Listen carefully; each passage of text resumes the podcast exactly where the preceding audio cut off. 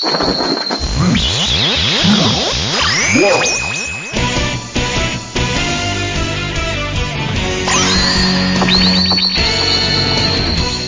撮放送流星。シルバー。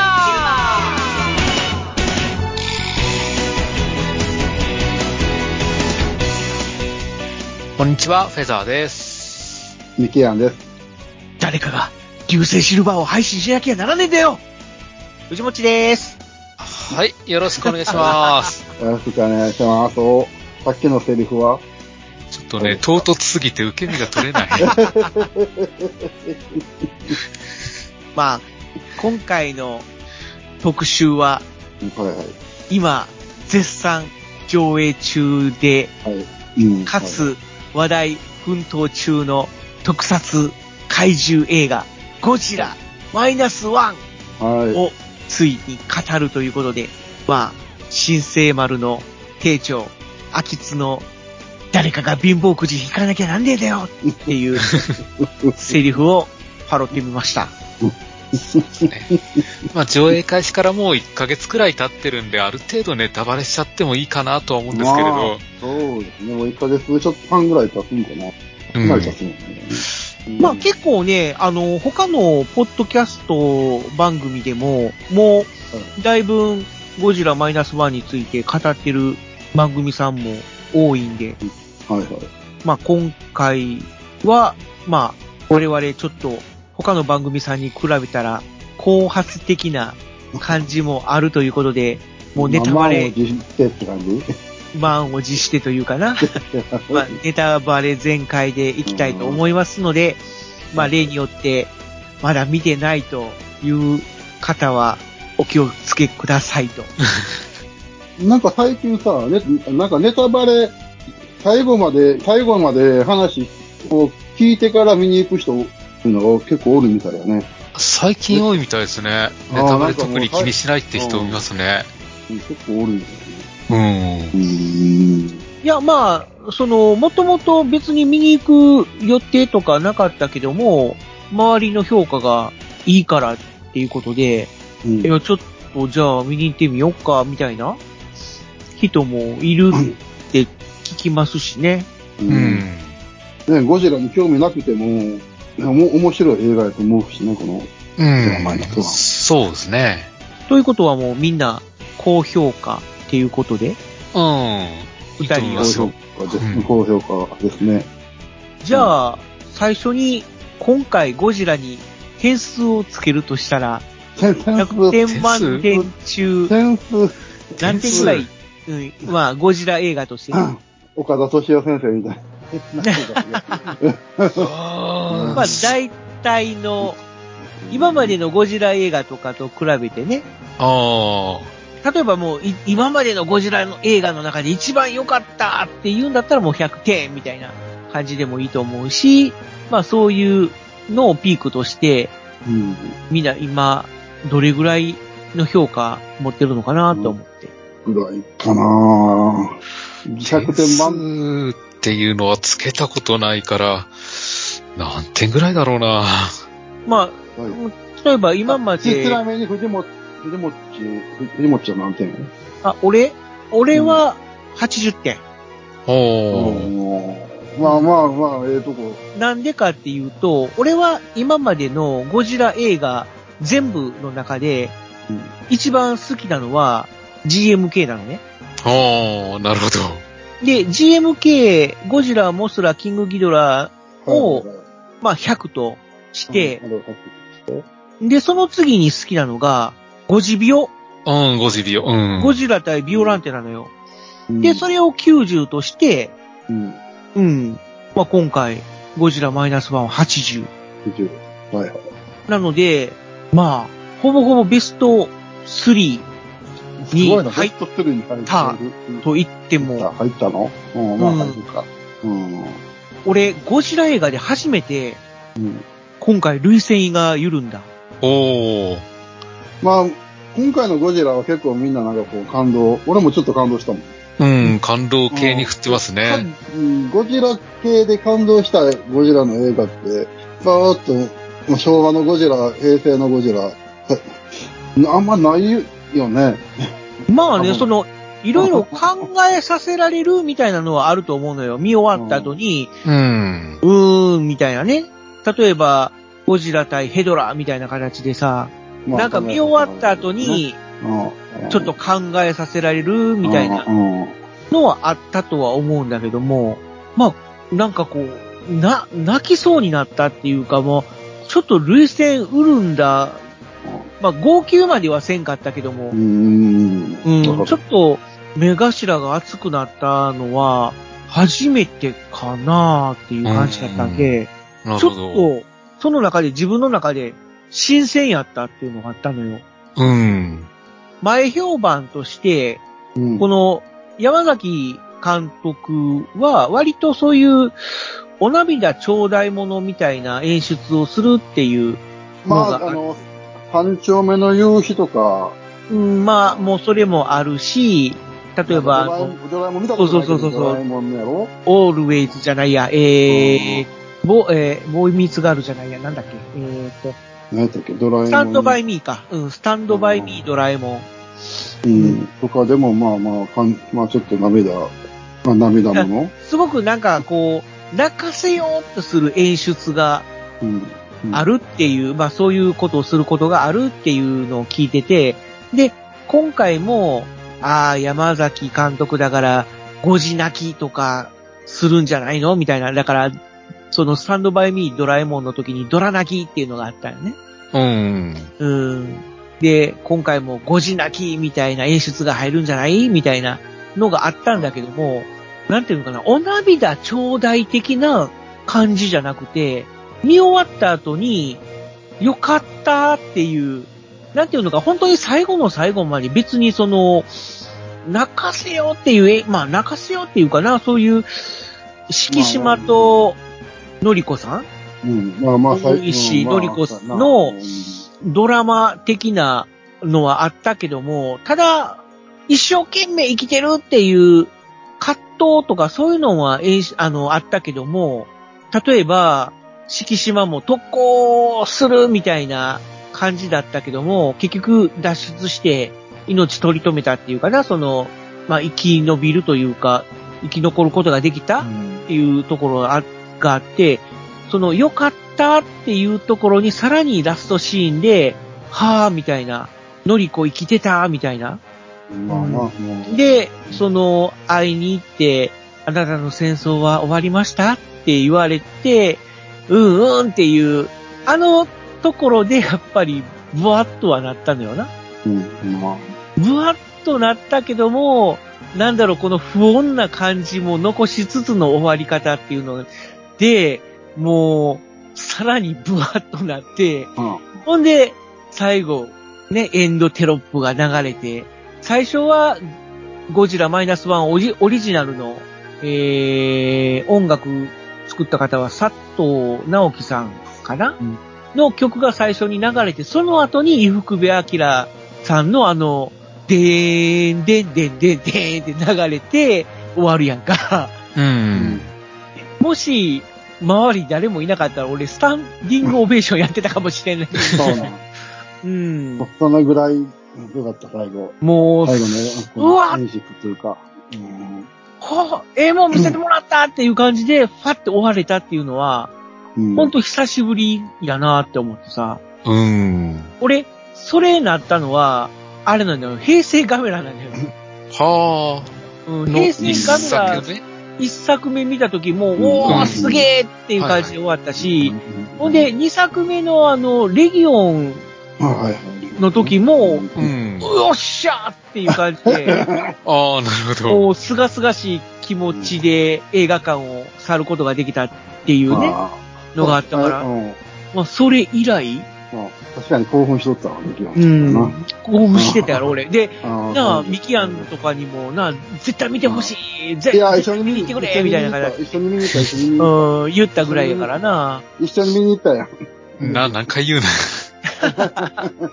な。しかも、今回はその熱量プラス、涙腺が緩むっていう、うん。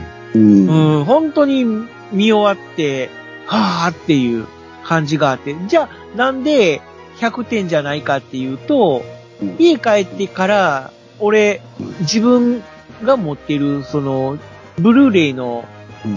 GMK を見たのよ。うん。はい。うん。ほんで、あ、やっぱり、怪獣バトルが熱いなっていうのがあって、うん、なるほそどう。で、今回は、怪獣バトルはなかったやん。ないですね。ゴジラ対人間っていう、まあ、それも見応えはあったけども、うん。まあ、これにプラス怪獣バトルがもしあったら、うん。ちょっとどうなってたかなっていう。いや、怪獣バトルだったら敷島死んでますね。いや、まあまあまあ、今回はね、その、ゴジラ対人間っていう構想やったから、まあ、敷島がああいう形で決着つけたっていううん感じになったんやろうけども、おそらく、もし怪獣バトルがあったら全然違うドラマになってたやろうなっていうのは、第、第2弾がもしあったとしたら、まあ、怪獣バトルにしてもらいたいかな。いや、まあ。この後一作目に繋がってくんじゃないですか？そんな後にあれか？え？あの、最初のゴジラ。いや、最初のゴジラとと違うような気はするんだけども、思うねんけどね。まあやっぱり一作目はほん、初めて人間の前にゴジラが現れたっていう感じやんか。うん。だから今回のゴジラマイナスワンが初代ゴジラに繋がっちゃったら、その辺が整合性が合わなくなるというか、もうだって、銀座をあんだけめちゃくちゃにしてるのに、なかったことにはできないやん。まあ、すべてのゴジラ作品ほぼパラレルなんで、まあだからまあパラレルっていうことで、おそらくまあ別ルートっていうかな。うん。そういう形にはなるとは思うけども、あと、80点になった要因っていうのが、マイナスワンのために作られた劇版っていうのかなまあ BGM? この佐藤直樹さんっていう方が作られたうん。うん。音楽が、ちょっといまいちいまいち。心に残らなかったなっていう。ああ。確かに、音楽的にはそんなに。音楽的にはどうしても伊福部明さんのね、あの、うん、そう、まあな。でーん、ででででうんで。まあ、そっちのインパクトに引っ張られますからね。そう。来るから、あれ、よう使ってくれたなと思ってな。ただ、俺えな、ない可能性もあるかなと思っとったんよ。こちらの音あ楽。まあでも、まあ、ないことはないやろなと思って言ったら使ってくれたから。ー、うん。もうあもうその時点で俺もう、これだーっていう、うん俺、立ち上がり、立ち上がりそうになるぐらい感動したもんね。感じにはなったけども、俺、ほほら、家帰って GMK 見たって言うやん、言うたやんか。うん。GMK みの中でもちゃんとやっぱり、伊福部明さんのあの BGM を使われてるのな。うんゴジラがダーンって出た時に、でーん、でんでんでんでんって使われてるんやけども、まあ、それだけじゃなくて、その GMK オリジナルの、えー、大谷光さん？うん。うんの BGM。まあ、大谷光さんって言うと、あの、平成ガメラ三部作のはい。BGM も手掛けられた方で、あの、GMK のでーんでーでーでーん、でーんでーでーでーん、でれれれれーんっていうのを、すっごい心に残ってるのよ。うん。うん。だから、伊福部明さんの BGM プラス、大谷光さんの BGM のダブルパンチっていう形で来るから、うん。その BGM っていう点でも、その俺の好みだから、そういう点では、ゴジラマイナスワンは、うん。うーん、ちょっと、伊福部明さん以外の曲がちょっと地味やったなーっていう。あまあ、あえあ自分に、自分にしたのかもしれない。この、さんの、わあれを、き、きわ、なんていうの、あの、するためにさ。ーいや、俺、あえて地味にする必要ないと思うな。ああ、そうなうのーん。うん。だから、予告編とかで使われてる、うん。なんやったかな、ダダダン、ダ、え、ダダダン、ダダダン、え、違うな。これは伊福部さん。タタタタタン、タタ、え、た、な、もうほんと出てこえへんぐらい。うん。どうやったかなっていうぐらい、出てこないのよ。うんうん。っていうことは、あんまりまあ心に刺さらなかったっていう。インパクトがやっぱ薄薄かったとうん音楽に関しては。うん、だからそこがちょっと、確かに俺も音楽覚えてない。うん。おゆくべさんのあの音楽、覚えまあもう、正直覚えてない。まあもちろんその、映像っていう点でのインパクトはすごかったのよ。うん。でもやっぱり、ね、伊福部さんのあの、曲が出た時に、この、やっぱり、ドーンと来たっていうのが、やっぱり音楽の力も、やっぱり映画の一部やなって思ったから、そう、うん、そうやね。やっぱ音楽の力は偉大やなと思うわ。うんだから、もし意図的に、伊福部さんの曲を際立たせるためにあえて地味にしたって言うんだったら、それは違うんじゃないかなっていう。それは GMK 見て思った。GMK はもう、伊福部明さんの曲も良かったけども、大谷光さんの楽曲も、ね、もうすごい、あーあー、これ GMK だっていう感じの、よくできた素晴らしい楽曲やから、うん。うん。だから、まあ、マイナスワンの楽曲も、こう、もっと、こう、ガーンとこう、心に残るような楽曲、やったら、とはちょっと思っての、うんやっぱり80点かなっていう。うんうんちょっとごめん、俺だけすごい熱く語っちゃったけど、いやいやいや、別に。ふ、二人はどんな感じ？そうですね。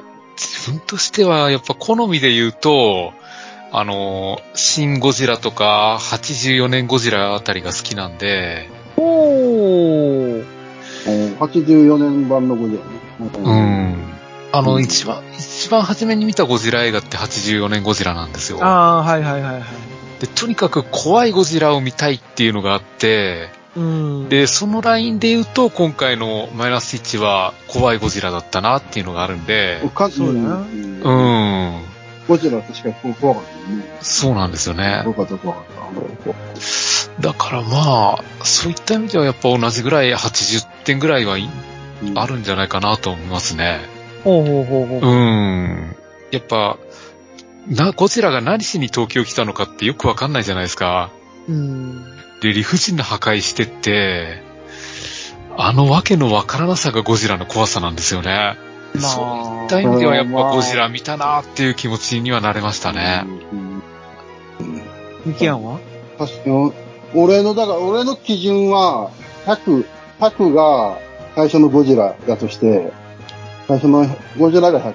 ほんで、三大怪獣、地球最大の決戦うん。が90ぐらいやとして、ほんで、シンゴジラ、シンゴジラがうん85点ぐらい、まあ、まあ、俺も80点ぐらいかな。俺も80点かな。結局80点ぐらいかな。シンゴジラを85点にするわけな。85点ぐらいか。うん。シン、うんシンゴジラと僕のゴジラマイナスワンとは、でも、あんまり比べられへんよね。比べられへんとは思うね。うん。なんかこう、うーん、シンゴジラとこのシンゴジラマイナスワンの違いは、俺はもう、民、民間が出てくるか出てこうへんって。ああ、そうですね。で、政府、政府が関わってきてないやんか。今こうのん。マイナスワンって。ああんまり政府って出てこへんのかね。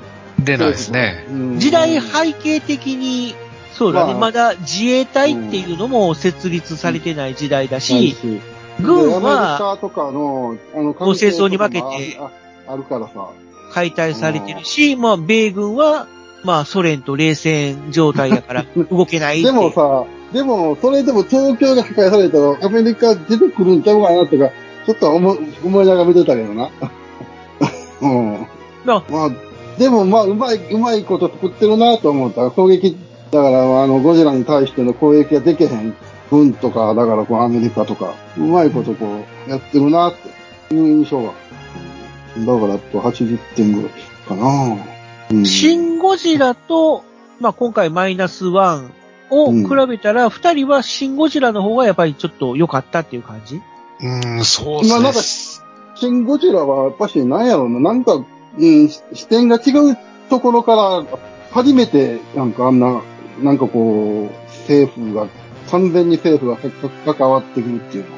うん。多分、多分か。昔もな自衛隊とかは関わってたけど、政府、うん、政府がこういう風に関わってるっていう映画って怪獣映画っていうのはあんまりこう見たことないけど。うん。なんか、シン・ゴジラの方が、あのー娯楽性も高かったと思うんですよね。うんゴジラがやってきたのに対して、人間がどういう手を打ってくるんだろうっていうワクワク感があったんで、それは確かにシン・ゴジラの方があったあるよね。う。うんん。でもまああ、ほんまに人間対ゴジラっていう感じするもんな。うシン・ゴジんラ。は。ううん。んうん。あとは、その、ゴジラそのものの好みもあるかもしれんな。ま俺は正直ちょっとシン・ゴジラに出てくるゴジラは、そのすべての形態において、あのー正直、生理的に受け付けない部分も、なきにしもあらずなのよ。やっぱりちょっと気持ち悪いっていう。例えば、第二形態なんか、ね、もうあんな、すごい、鎌田くんなんかが気持ち悪いいう感じするし。確かにあれ、大画面で見たとき、なんやねんと思ったもんな。なうんそうですね。うんええー、って思ったもんな。え、んか回、別の怪獣が出てきたのかと思って。何やこれっていうな、ちょっとあったし、で、うんまあ、第三形態でちょっとゴジラっぽくなったかなと思ったけども、ちょっとなんかやっぱり目がギョロッとしてるところとかが、あとは手がまだ完全には発達してないっていう。うん、まあ、もともとゴジラの手ってそんな使わないですからね。いやまあ、最初のゴジラだって、あ、なんかこう、手ってそんなに、なんか短い感じするやん。うん。ああ、そんなに手でなんかこう、は破壊してるって感じあんませんよね。うん。ああ、でも今回電車持つのは良かったですね。ー、あーあの、あれは、あの、うん、オマージュはそう。オマージュですよね。ああ、オマージュはよかった。俺、あの、シン・ゴジラの時も思ったんやけど、一個だけやってほしい演出があって、それが今回もなかったなと思って。あの、お父さんのそばにもうすぐ行けるよっていう、あの、シあーーンは、今回はどう入入るんかな？シン・ゴジラの時、入れてほしいなと思ったけど入ってなかった。でマイナスワンの時も、ああ、これ、あのシーンは入れへんのかと思って。あの、テレビカメラが、あの、テレ、テレビカメラっていうか、あの、あったやん、テレビ局が、さよならさよならっていうシーンはあったけど。あありまさよならさよしたね。ならとは言うてないけど。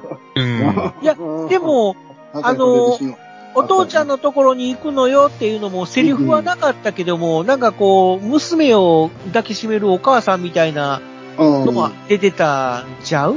あれがオマージュじゃないかな。あれがちょっと思わず。ああ、なるほど。うんんほんでビルの屋上でレポートしてて、そうわーって倒れていくのは、、テレビ塔で、さよならさよならっていうシやってましたね。うん。オマージュだと思うし、うん。だから結構いろいろオマージュはされてると思うけどな、あのうん電車をガーって、ああ、だからあのシーン、ああのシーン、とかあのシーンは良かったわ。うん。ああ、このシーンあるんやと思ったもん。なんでまあそういう点では結構オマージュも入ってるし、うん。なんかこう、ゴジラっていう、怪獣っていう演出はしっかり入れてくれたかなっていう。うん。いや、良かったよ。今回のゴジラは、まあ、かなり、うん。あと、今回はシン・ゴジラみたいな、なんだろう、もう人類の兵器が全く効かないっていう感じじゃなくて、例えば魚雷うん。が口の中でバーンって爆発しただけで、結構この肉がえぐれるっていうの？うんちょっとかなり負傷した。うん。だから、完全無欠、要はもう、弾も爆弾も何にも受け付けないっていうゴジラじゃなくて、一応損傷はするけども、異様なスピードで再生するっていう。うん、ところで強さを演出する、もうめちゃくちゃ感を演出するっていうのは、意外と今までなかったなっていう。うん今まではさ、ほら、全く歯が立ちません全く効きませんっていうのがゴジラの強さやったけども、うん。一応、ぐちゃってなって、やったーってなるけども、その後、驚異的なスピードで再生していく、ポカーンとなる。あん、あれは勝ってんわ、やれんわっていう感じの絶望感を演出するっていうのは、わー、なるほどなーっていう。うん。だから、敷島が、あの、島でマシンガン撃ってても多分効かないでしょうね。まあ、多分、まあその場で一瞬、一瞬ぐちゃぐちゃっとなったかもしれんけども、でも、あんただなに人は死ぬことはなかったと思うよ。うん。うん、あれ撃っとったら、まだあの時まだゴジラ、ミニゴジラみたいな感じだったやろ？いや割とサイズ小さかったですあんなね。にちょっとちっちゃかったよな。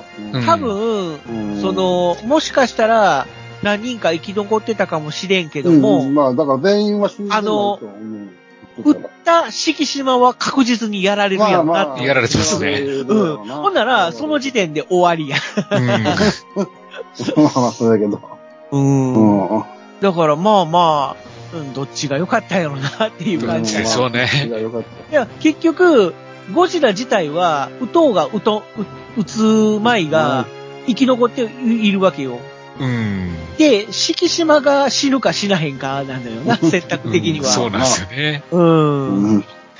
だからあの時撃たなかったから今回のドラマが成立したっていうことで、撃ってたら撃ってたで、まあ違う主人公が活躍してたええかもしれんなかもしれないですね。うん。うん。もしかしたら、敷島の敵を敷島のところに、あの、お前の、あんたの生き方、俺はいいと思うぜって言うた、あの、青年がああ。主人公になってたかもしれないみたいなな。今回の演出は、演出っていうかな、なんかこう、敷島の生き方っていうのは、永遠のゼロの主人公みたいな感じの演出やったみたいやで。ああ、俺はちょっと永遠のゼロはうん知だかららないんだけど。永遠のゼロっていうのは、だから、あの、特攻隊の話で、そうそうそうそう。とうんずっと特攻しに来て、特攻命令で出て、出かけても必ず帰ってくるっていう。うん。死なずに帰ってくるっていう映画やからさ。だそういうのも入ってるみたいなね。今回の敷島には。まあ、その辺は山崎監督のうん、中村監督のあれかもしれんな、永そういう。特攻ってなんじゃいみたいな感じの。うん。うん。特攻が美徳とされるってなんやみたいな感じのアンチテーゼ的なうん。ものがあるのかもしれんよな。まあ、その辺は作家性というか、うん。うん。いや、その辺は別に認めてあげていいんじゃないかなと思う。まあ、だから最後あの、ゴジラに向けて出撃するときに、うん。水杯をやってなかったんで、多分生きて帰るつもりなんだろうなとは思ったんですけど、あー、なるほどな確かに、それはなかったから、やっぱり、立花さんと出撃する前に、生きて帰れっていう話し合いをしたからっていうことなんかもしれんよな。うん。うーん。だから、水杯なんか、しなくてもいいみたいな。うん、だとさせ ねえぞみたいな感じのことをやったんかもしれないけども、あの辺も、まあ、結構いろんな評価とか見てるまあと、うんうん、あの辺のやりとりが、なんだろう、いかにも、山崎監督だ、みたいな。な、なんか、なんか先読みできたわっていう人もおったけども、うん。俺は、あれでいいんちゃうかなと思ったのよ。うん。うーん。いや、似たようなパターンの作品なんて、なんぼでもあるんだから、そりゃ、先読みする人もおるやろうよと。いやうんあれはあえて読ませてるようには思えたんですけどね。そうそうそうそう、俺もそう思った。うん。うん。っていうか、今回のゴジラマイナスワンは、うん。あの、本当に、なんだろう、大人から子供まで、ひいては、海外の人まで、できる限りの人に理解してもらえるような、なんていうのかな、わ、わかりやすさって言うたらいいのかな。あえて、わかりやすい表現にうんしてるんじゃないかな、とは思ったのよ。うん。なんかこう、しつこいぐらい説明的なセリフとか多かったやんか。そうですね。それがちょっと、なえたっていう意見も、わかることはわかるんだけども、その、日本の文化まあ、例えば日本語ってうん、なんだろうな、この主語と述語だけで成立する言葉って結構あるんよ。うん。うーん。こう、具体的に言うたらなんだろうな。なんとかしといて、みたいな形で通じるやんか、日本語って。うん。そうですね。何を、誰が、どうしろって言わなくても、まああ確かにあれ。ミキヤミキヤミはちょっと雇って、や、言っただけで、あ、わかったって通じるところあるやんか。で、もうん、外国はそれ絶対通じないんやって。あ誰がうん何をどうするっていうのをしっかり、うん、言わないと通じないらしいんよ。あ。うん。うん。だから、そういう点では、今回のマイナスワン、ゴジラ、今、アメリカで大ヒットしてるらしいよな。へ。そう。あの、みんな日本語吹き替え版じゃなくて、あ、ごめん、えー英語吹き替え版じゃなくて、日本語字幕で見てるらしいの。うん。ということは、字幕で伝わってるっていうことなんよな。うん。うん。あの、アメリカって、字幕ほとんどヒットしないんやって、受けないんやって。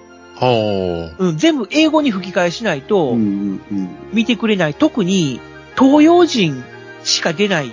まあ言うたら日本の映画、日本人しか出ない日本の映画って、英語に吹き替えしないと見てくれないんだって。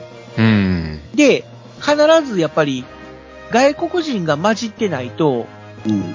やっぱりちょっと日本人だけ、東洋人だけってなると、うん。わかんない。うん、あんまりヒットしないみたい。だから、例えば、初代ゴジラ、あ、なんかは初代ゴジラは、キングオブモンスターで上代、うん、されたとき、上映されたときに、アメリカ人の主人公を無理やり、入れてで、英語吹き替え版で上映してる。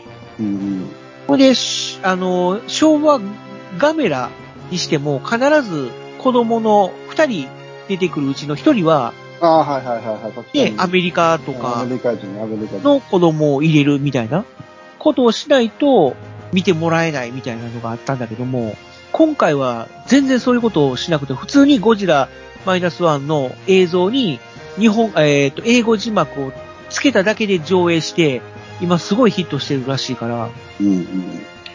だからそれだけ、やっぱり向こうの人にも伝わってるんだなっていう。伝わってるよな。うん。だからそれが日本人にとっては説明過剰っていうか、説明臭いみたいな感じで受け取られるのは、ちょっと致し方ないのかなっていう気はするけども、そもそも今回山崎監督は、その、庵野監督のシン・ゴジラの逆を行こうってしてるわけね。うん。うん。でシン・ゴジラは逆に日本ですごいヒットしたけども、アメリカではいまいち受けてないらしいよな。おー。うん。やっぱり分かりにくいんやって。向こうああ、の人。わかんないんだ。はい。全然分からないっていう。説明が多いからかな。何やろいせまあ、説明というよりも、何やろうん、あ、の、ほんまにあ、うん。違うもん。全然そういう人間ドラマを入れずに、淡々とそういう政治的なやりとりでうん展開していくっていうのが、アメリカのやつって、なんかこう、家族とかファミ、ファミリーとか、そういうの大事にするけど、シン・ゴジラはまあ、全くそういうのないもんな。まあまあまあ、あああ今回のゴジラはまあ、家族、家族ではないけど、まあ、ファミリーではないけど、もうそういう感じに作り、作られてるから、向こうの人にとっては、ちょっと付きやすかったっていうのもあるんかも。だから、まあ、その、どっちがええっていうのは、やっぱり好みやとは思うんよ。うん。で、やっぱり日本人はシン・ゴジラの方が面白かったっていうのもあると思う。それは俺もわかるんだけども、シン・ゴジラはまあ今までの怪獣映画とはまあ全然違うところからだったからな。うそれが、ん。うん、よかったかただうん、俺、シン・ゴジラ見終わった時ってやっぱり、なんだろうな、スンっていう感じだったのよ。うん。な。あ、あ、うん。あ、終わっああ、まあ、まあ、これこう、まあ、こういうた感じか。みたいな。まあまあ、なんだろう、すごい含みを、あな、持った終わり方、独特の終わり方やったと思うよね。あんなこう、ゴジラの尻尾をずーっと先端の方に行ったら、なんか気持ち悪い 人間の形したゴジラっぽいのがへばりついて終わりみたいな感じやったう。ん。うん。あ、あれ？はあ？みたいな感じやったよ。な、何やったんやろみたいな。だから要は、それから考察、考察でいろんな人の、な、そういう、聞いてそうそうそうそうでう、ん要は後からふつふつっとうん。来る感じの終わり方やったけども、今回は本当に見終わってき、すがすがしかったっていう。まあうん、まあ、うん、そうやな、スパッと、うん、なんかこう、終わって。で、やっぱりシン・ゴジラは2回、3回見でやっと、あー、みたいなうん。感じで分かったっていうのはあったけども、今回は本当に、あの、いい意味で、1回見ただけで、もう分かったっていう。うん。あ、ゴジラ、あの、映画1本見たなっていう感じまあまあ。になって、どっちがゴジラかっていうと、このゴジラマイナスワンの方が、まあゴジラらしいゴジラっていううん感じかかなとは思うんだけどもね。まあ確かにその、ゴジラの見た目からして、もう、誰が見てもゴジラやもんな。うん。そうですね。うーん。ゴジラ、ゴジラ。ちょうどいい塩梅、なんていうのかな。ちょうどいい塩梅。あー尖ってもいないし、かといってしょぼくもないっていう。うん。わかります。まあ、ちゃんとイケメンゴジラやったっていうのがうん。良かったなーっていう。まあ、うんゴジラらしい、うんゴジラのこうしとったけどね。うんで、今、あの、うん。アメリカでさ、いろいろゴジラ映画作られてるやんか、ハリウッドで。うん。うん。まあ、ゴジラ、うんゴジラ作られてもね。なんかね、だんだん、ゴリラになっていきよんねや。うん、そうですね。だんだんマッチョになってきますね。だんだん、だんだん、ゴリラになっていく。ゴジラじゃなくてゴリラになっていってるんよな。うん。いやー、いやー、みたいな。まあ、キングコングと殴り合いするんだったら、マッチョにならなざるを得ないですようんね。なんか、キングコングとキャラ被ってない？みたいな。うん。なんか、キングコングに尻尾生やしただけになってるぞ、みたいな。ああ、だんだん、なんか、うん、確かに、マッチョにはなってるのかな。うーん。まあ、うんまあまあまあ、やっぱり、アメリカが作ると、ハリウッドが作ると、ああなっちゃうのかな、みたいな。俺らは、最初のゴジラのイメージで作ってほしいんだけどな、ゴジラは。できれば。あ、今回のマイナスワンはどうなの？ミキアン的には。最初のゴジだから、ラ、あのーえだデザイン的には最初のゴジラには近いと思うんやけどね。う。うんん。うーん。ただ、あの、放射能を吐くときに、背びれが一個ずつ光っていあく演出は、まあ、嫌い、俺は嫌いじゃないので。俺は嫌いじゃないけど、どうなん、どうなんやろ。あ。あ二人あ、どうやまあ、ったうんどう、あのね、今回ゴジラがうん放射熱線を吐くシーンって2回しかなかったんじゃないかな。うん確かに回だったような。うん。なんでかっていうと、あの、1回撃つとゴジラ自身も負傷しよんねやんか。うん。威力がすごすぎて、うん撃った後、ゴジラの口の周りがジュクジュクってなってるんよな。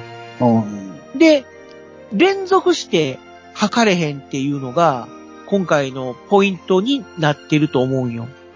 要は、ヤマトでいう波動砲なんよ。波動。うん。そうですね。だからその時間が、時間かかるってことだな。そうそうそうだから、今まで、今までのゴジラって連続してなんぼでも吐けてたんやんか。うん。なんかあったらすぐバーって、なんかあったらすぐバーって吐いてっていう。だかだ、ら、あんなためは必要なかった、うん、のかもしれないんやけど、背中がね、ちょっとビカビカって光って、ベーってう吐く。んだうん、で、よかったんかもしれんけど、今回は、言ったらヤマトでいう波動砲やから、エネルギー充填120%っていう演出がいるんやなって思って。で、それあが、のだから、あの、ベコ、ベコ、ベコっていう、で、演あ光って、光るっていうか、だから、立って、立っていくんやったっけかな。要は自分の身も傷つけてしまうから、対応はできないと。本当にもう、こう、怒りが頂点に達した時にだけ使える必殺技みたいな。演出なんやろな、と思ったんよ。うん。だからそういう点では、あの、放射熱線、ゴジラの今回のマイナスワンの放射熱線っていうのは、まさに必殺技やなと思ったうん。うん。まあまあ、必殺技はそんな何回も何回も使うですね。そうそうそう。だって、、今までのゴジラの放射熱線っていうのは言ったら通常兵器、通、ん通常攻撃やんか。うん。なんかあったらとにかくバーって発射した、発射してみたいな。ほんで、まあ強力な敵を倒すときは、なんやろ、もう、体を赤くして発射するとか、今まで青白かった炎が赤くなるみたいな演出してたやん。うん。だから、そういう点では今回はもう本当に、こうし、あのー、放射熱線の一発っていうのがすごい重いなって感じた。うん。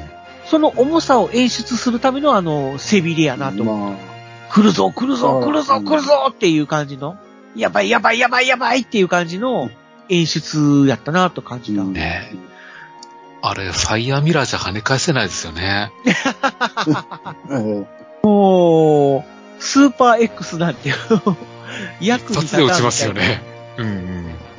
あースーパー X っていうのが受け入れられるか受け入れられないかっていうところもあるかもしれんえな。84年版のゴジラで、あれを、最あの、楽しみに見に行った人たちはどう思ったのかな？スーパー X の登場。あの最初のゴジラのイメージで行って、あのスーパー X が出てきたんです。まあ、もちろんその、あゴジラ映画やから、あうんまあ、ありかなっていう気で、当時は見てたのは見てたのよ。うん。うん。まあゴジラ映画やからゴジラとかゴジラとかガイガンとかの時やったらわかんねん。なんとなくスーパー X 出てきてもさ、ジェットジャガーとか出てきた時のゴジラやったら、あまあで、まああの84年っていうか、85年っていうか、あのゴジラは最初のゴジラの次、続編みたいな形やったからさ。それは、まあやっぱり、今今までのもう、もうなま全くなくして、今改めて見たら、確かに、あれ、どうやって浮いてるんやろみたい そうですね。のはあるやろな。うんあの技術があるんやったら、もうゴジラじゃなくて普通に戦争に流用するんちゃうんかなぐらいのな。あれってさ、スーパー X って何のためにあれ作っとったのっていうのもあんのか。いや、だからゴジラの放射熱線を反射させるため でも、でもゴジラが出てくる前にもう作ってあったんよね、スーパー X。だって、人防衛のために作ったっていう。あー、も もともと首都防衛のために作ってた。うんそれは、あれやな、あの、機械だとかメタルだみたいなもんやな。ああの、まあだから、せ戦争が、戦争になった時のために作っとったって。ええうんいうことかかもし。れんけどさ。もともと作っとったんかいみたいな。でも日本、日本、あの時の日本でそんなスーパー X 戦争放棄してるのに、いるかって。だから、今回も言ったら、ゴジラマイナスワンも、あのー最後に出てきた神殿うん。あっていうのは、核兵器といえば核兵器やんか。実際には使われてない。戦争には使われてない。あ。まあでもまあ、戦闘機だからだわかるやん。あの、時代背景的に。うん。そうそうそうそう。まだまだ戦闘、戦闘やるか、もう、いやいや、もう戦、戦後やけどあれ。うん。うんまあまださ、続くかもしれへんってことで作っとったんやろうからさ。そうそうそうそうそう。ああ、それが、あれはまあまあ、わかる。だから、うんまあ、スーパー X が神殿ぐらいやったら、まあ、あ、あ、あるんかも。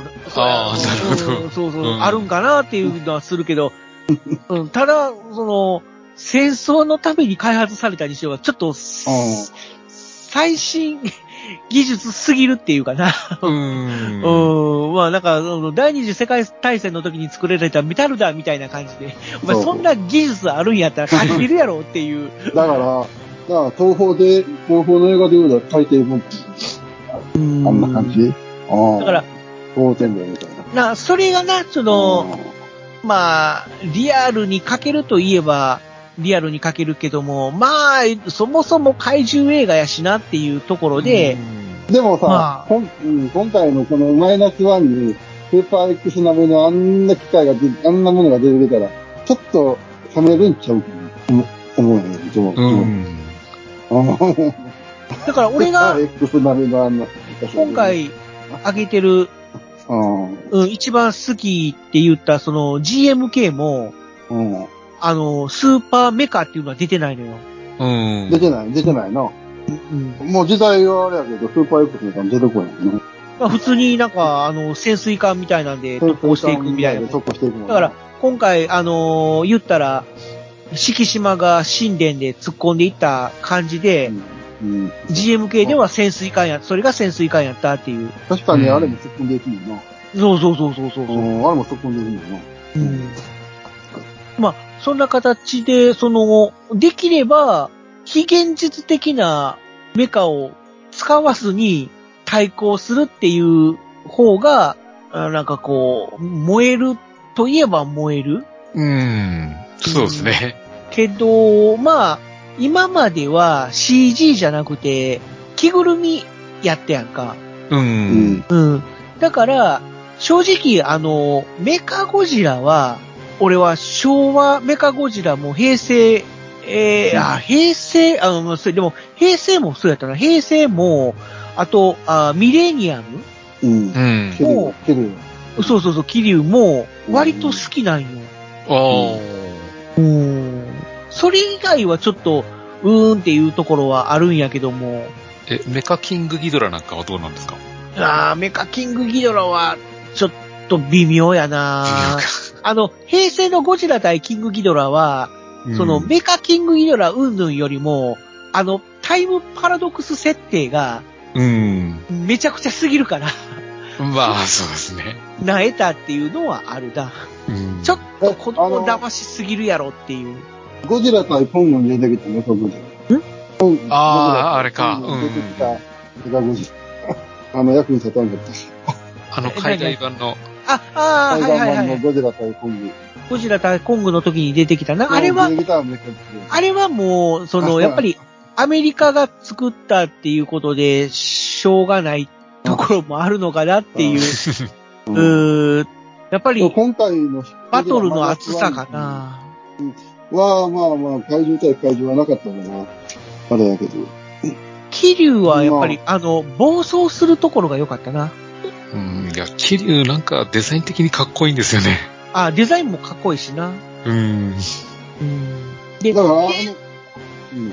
平成の時は、あれが実現してたら、もっと良かったかなっていうのがあって、あの、なんだろう、分離合体する案っていうのがあったっていうのを聞いたことない？メカゴジラ？メカゴジラが。へまあーだからさ、あもあえモゲラが分離があったんですよね。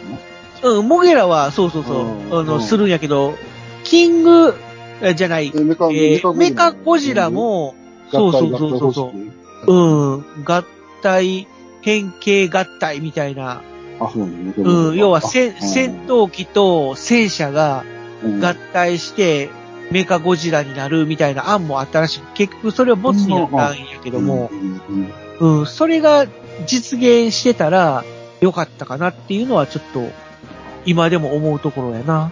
でもし、平成、あ、平成ゴジラのあのシリーズがぶっと言っとったらさ、あのままの、あのままのシリーズで言っとったら、ジェットジャガーも出とったんや。うーん、出るかな。あ だって、モゲラも、モゲラも出てきたぐらいだよな。うん、どうなんだろうなジェットジャガーっていうのをどういう解釈するかにもよるかもしれんけども、うん。うん、ちょっとあの、ウルトラマンみたいなやつだと、ちょっと、えーってなってたかもしれんから、まあ、完全にロボットっていう感じの、感じの方が、うんまあ、言ったら、パシフィックリムに出てくる、あのロボットみたいな感じ？うん。であれば、ロボット対怪獣っていうのも、成立してたんかなっていう。だから、まあまあまあ。ジャガーの中に誰かが入って操縦するとかっていうパターン。まあ、ジそれジャガも、ーっていうのはもうなんかこう自分で動いて戦ってたら。うん、ありかもしれんけど、うん。例えば、最初は人が乗って操縦するタイプやったのが、なんか、うん。いつの間にか AI が、AI が知能を持ってうそう、じ、自分で動き出すみたいな。僕、ジャイアントロボみたいな。ジャイアントロボとか大鉄人17みたいな感じの、うん。ジャイアントゴーグ的な、ー うん、感じにしてもええんかもしれへんしうん、その辺は見せ方次第やなと思うよ。うんうん。あえてその、やっぱりジェットジャガーに固定観念持たなくてもいいんじゃないかなっていう感じはする。うん。要はやっぱりドラマやと思う。演出の持っていき方次第、ドラマでな。うん、うやと。う。うん。なんで、やっぱりそういうやつも今後は、なんかこう CG、フル CG で迫力ある映像でちょっと見てみたいなっていうのはあるかな。うん、そうですね。やっぱりどうしてももう、着ぐるみは、ちょっと、映画としてはこれから厳しいやろうなっていう。うんう。ん、ウルトラマンみたいな、あのテレビだったら、まだ多分、そういうミニチュア特撮、着ぐるみ特撮でも、まあ、いけるとは思うんだけども、まあ、うん、でも見てみたいけどな、映画で。着ぐるみで、セッあト、セット組んで。うんちょっともう、シン・ゴジラとかマイナスワンの後に、もう、ちょっと難しいんじゃない？うん。マイナスワンの CG は良かったよね。かなり。今回だから、マイナスワンがアメリカで評価されてるのの一位として、予算が、今、そうそう、うんえー、1、10、100、1000、万、10万、100万、あー、1000、1500、うー、1500万ドルか。1、10、100、1000万、10万、100万、1000万円、うん1500万ドルうんで作られてるっていうことで、1500万ドルっていうなと、日本円で言うと約22億円らしい。うん。うん。あ、でもだけど22億円でも、そんなに高くはないもんな。考えていや、まあ日本としては、日本としてはただ、ハリウッドは桁が違うんよ。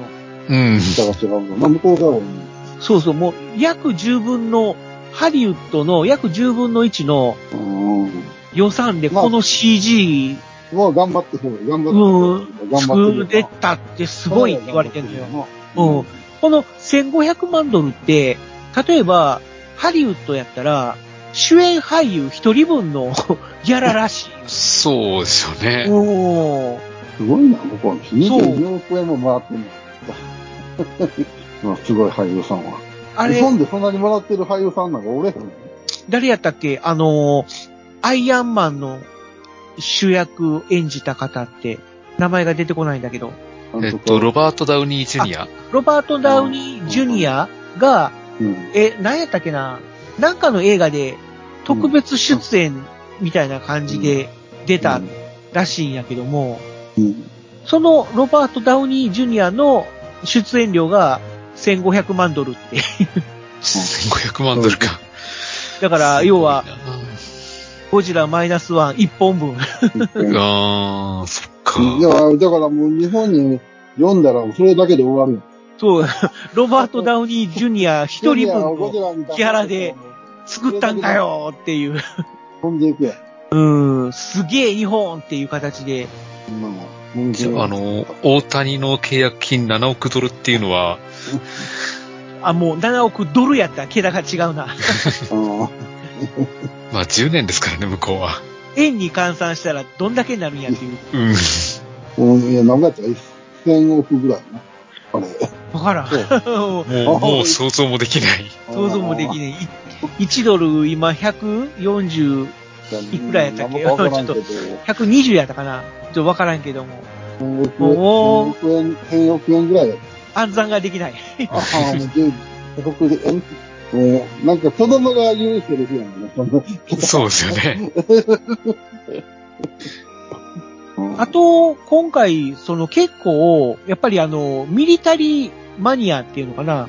の人が割と評価してたっていどううかしてた？やっあのが、やっぱり昔の戦争時代のうん日本の軍隊が軍隊が出てくるから、あの軍隊所属所有してたそうそうそう、本当の戦艦を出してきたっていう。うん。うん。高尾とか、雪風とか、なんかアメリカから返してもらったら言うたもんな。あそこでね。うん、そういう戦艦を出してきたとかね。うん。あとはやっぱり神殿、おー、神殿、初めて日本の映画で出たみたいな形で。今まではやっぱりゼロ戦が主体やったのに、最後の最後で神殿持ってくるかみたいな感じですごい評価してたっていうのがあって。うん。で、ゴジラマイナスワン封切りされた後に、もう、もともと出てた神殿のプラモデルが一気になくなったっていう。あ、そうなんだ。もうそれぐらい影響があったんだ。うん、影響があったらしい。へえ。だから、それだけ、なんかこう、いろんな人に刺さった映画？うん。うん、なんやなっていう感じやな。ゆくべさんの楽曲が流れた時に、うん。まあ普通のゴジラの、まあ、テーマソングじゃなくて、アレンジバージョンやったやんか。要は、ミックスになってたっていう。普通のでーん、でんでんでんでんでーんの他に、ムスラの、ああ、タララー、タラララララーとかな？あの、それ、それ、うん。よか、俺は良かったけどな。うん。あの辺のやつがな、その、それちょっと賛否両論あったっていうか。うん。確かに、モスラとキングコング、キングコングなんてあの、俺か。向こうの原住民の音楽やって。そうそうそうそうそうそう。まあ、でも、あでももう、これ、うんあこれ使うんかと思ったけどな。うん。こうやっぱり聞き馴染んだ曲が流れるっていうのは、燃えるなーっていうう。ん。思いますね。やっぱ知ってる音楽が流れると、まあ、新仮面ライダーも新ウルトラマンも、新ゴジラもそうやったけど、うん、やっぱりええな。って思うう。ん。ああ、ああ、流れた。ちょっと流れへんのちゃうかなって思ったから、流れた時はほんま感動したよ。まあ、その他は、だいたい他の、まあ、役者さんのこととかな、まあ、そうういうお話はちょっと他の番組さんでもいろいろ語られているので、まあよかったら、まあサブタイトルにゴジラマイナスワンっていう 書いてあるポッドキャスト番組をちょっとわーっとこう聞きあさって見ていただければなとは思うけども、まあ、総じてうちら3人の中でも今回のゴジラマイナスワンは、まあ、高評価。まあ、こういう評ということで、価。面白く言ってたね。はじ、始まる前は正直ちょっと不安なところもあったけども、まあ、ちょっと蓋開けてみれば、うん、うん。そうやな、まあ、こんな感じで今後も名作だから、うんゴジラ映画があの、ゴジラが作られ続けてくれたらなーっていう。うん、アメリカでは作られるけど、ハリウッドでは作られるけど、うん。日本で年、年、年一とは言えへんけど、うん。まあな、またこう、作られていく。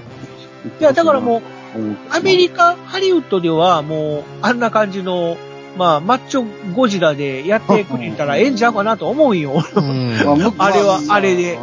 向向こうはもうでなんか、モンスターバースっていうシリーズでやっていくみたいですからね。うん。なんでもう逆に吹っ切れてくれたらええんちゃうかなって。うん。で、日本は、もう正統派ゴジラうん。でやってくれたらええんちゃうかなっていう感じで今回思ったね。だから日本で、これからゴジラ対〇〇がまた始まるのか。そこはなんとも言えないですけど。今回みたいに、まあ、ゴジラ対人間。いやー、だからも。う、もう、これをベースに、まあ、なんだろう、もう、収入落とすことはやっぱりしたくない。これ以上落とすことはしたくないと思うから、今回どのぐらい収入あった？収入としたら、ゴジ、あの、シンゴジラが80億ぐらいやろ？まだまだ上映中だから、うん。正確な数字は出てない。うん。うん。ただ、まあ、アメリカうん。ではもうかなりのヒットを飛ばしてるっていう。まあ、向こうで当たったらすごいよな、って思うからね。ん。かなりいってるんやろな。もしかしたらアカデミーとかも、いや、日本のアカデミーじゃないで。あ、うん、なんかなんかアカデミうん向こうがーえ、え、狙えるみたいなことを言うてたよ。狙えるん違う。へーわからんわからんけどあすごいですね。う。うんん。この勢いやったら狙えるんじゃないか？みたいな。なんかまあ、わかんないねけどね。可能性はあるよな。感じもするよな。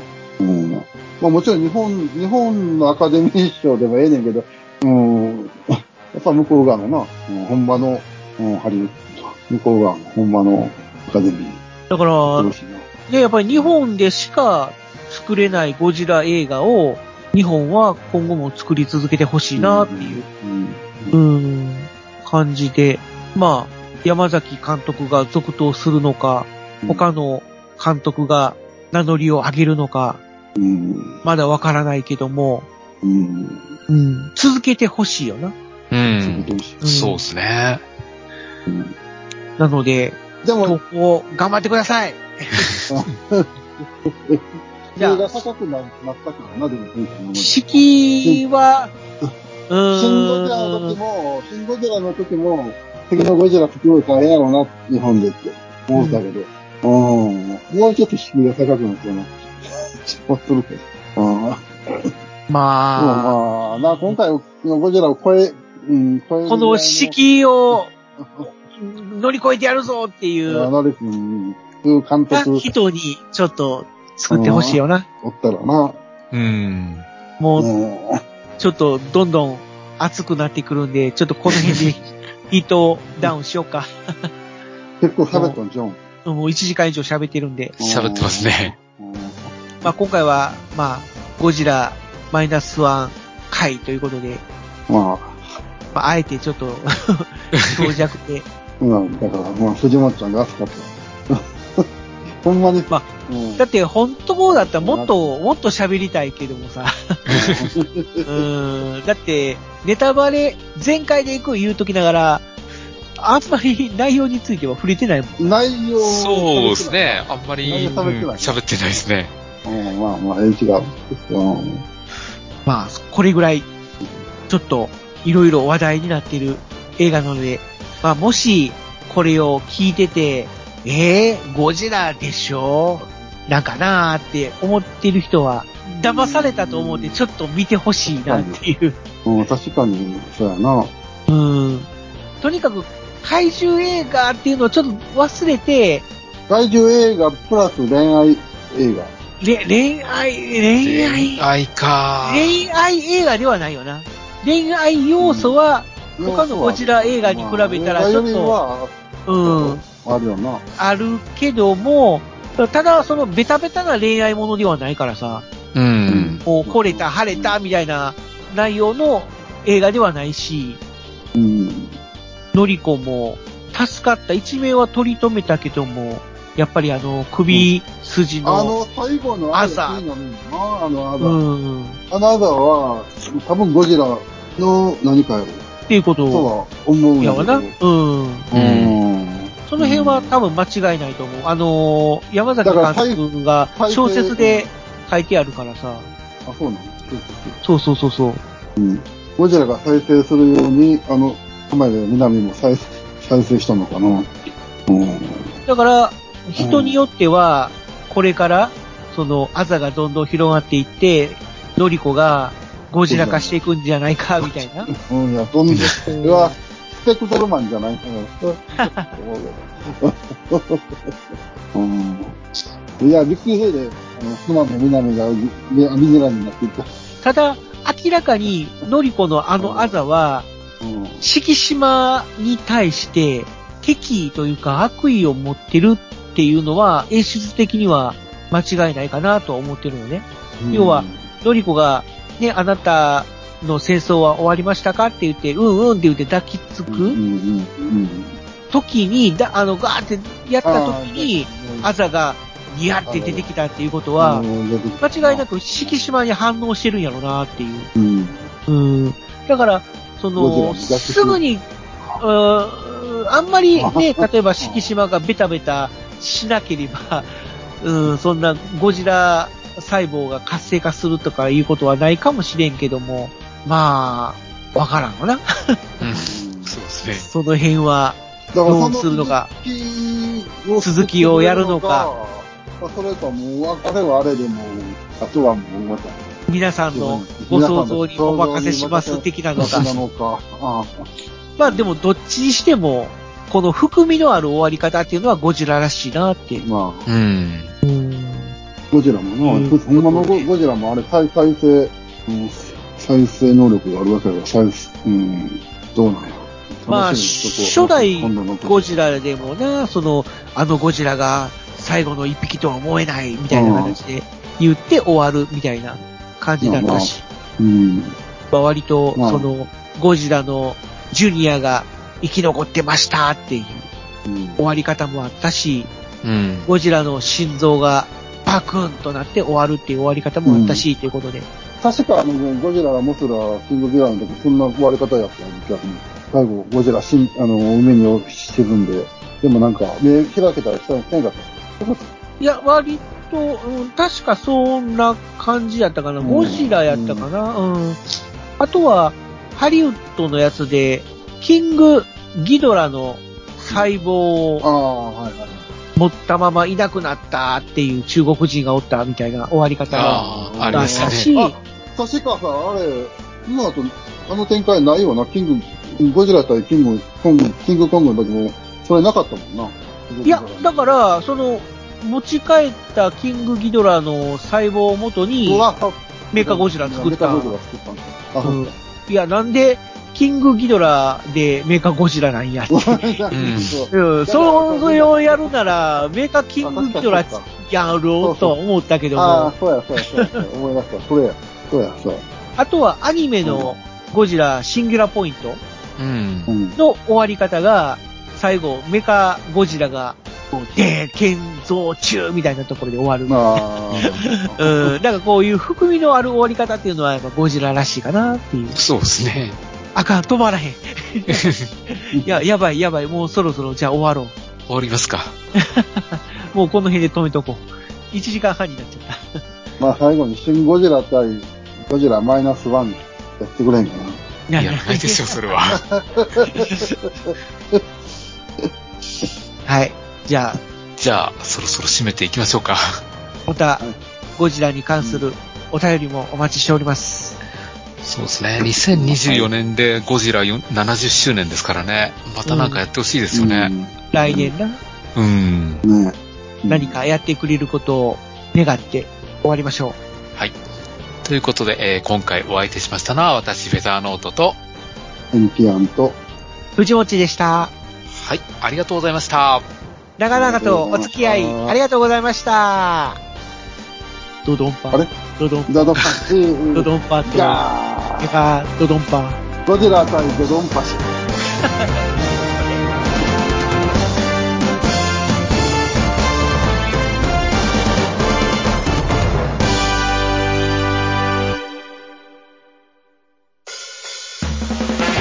特撮放送流星シルバーでは地球人の皆様からのメールを募集していますツイッターからは「ハッシュタグ流星シルバー」流星は漢字シルバーはカタカナまたは、シーターブログのメールフォームから、どしどしお送りください。